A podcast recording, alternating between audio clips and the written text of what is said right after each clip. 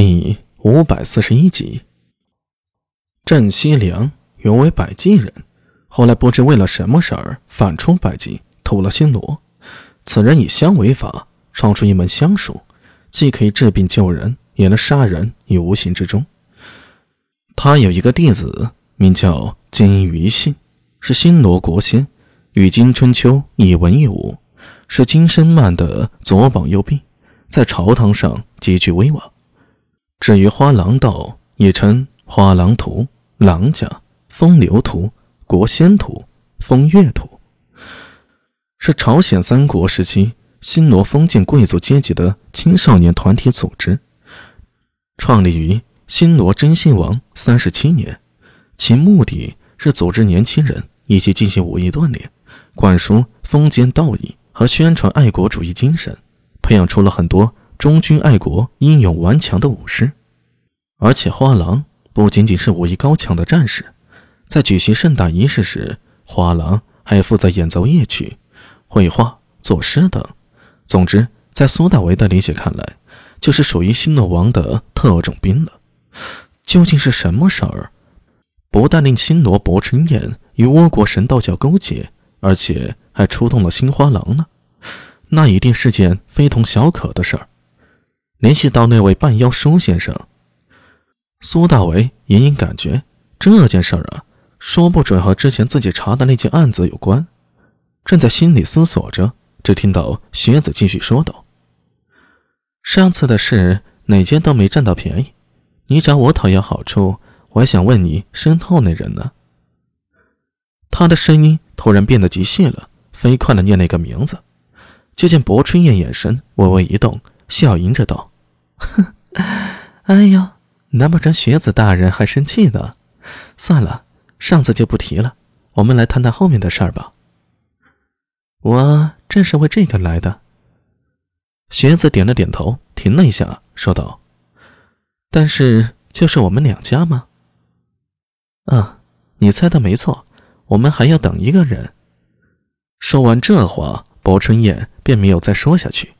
店内一时为之安静。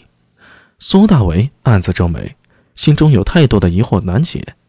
没想到追溯半妖的线索，居然会发现这些倭人另有秘密。而倭人学子以新罗的薄春燕，似乎又在谋划一件大事儿啊！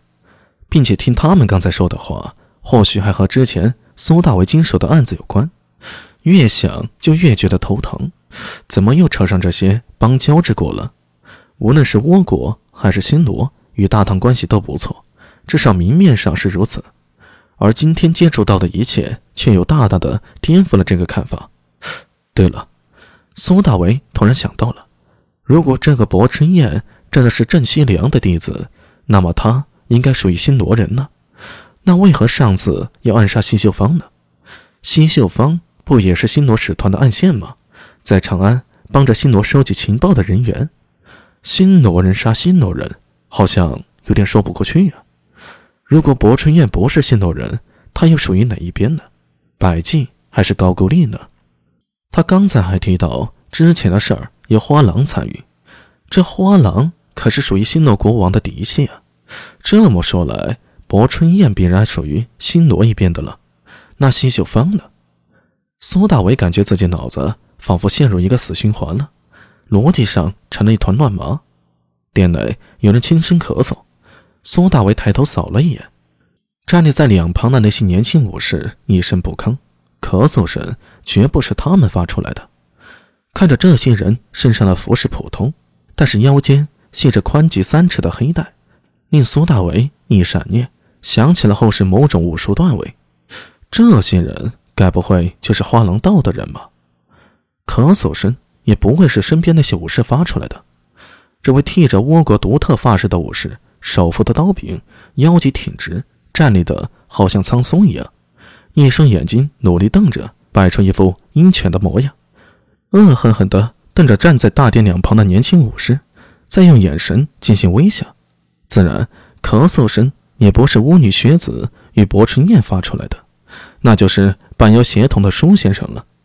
苏大伟的目光。落在他的脸上，恰好在这个时候，舒先生发出沙哑的笑声，脸庞半埋在黑暗里，低声道：“来了。”巫女学子转头向店门，几乎同一时间，店内包括薄春燕在内，所有人的目光一下盯了过去。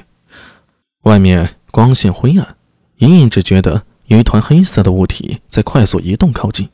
呼，凛冽的风卷地而起，带着无数灰尘涌动。店内的烛火一时摇动，无数幽影闪烁，如佛经所说的婆娑世界。一缕低沉的笑音也伴随着风吹入殿中。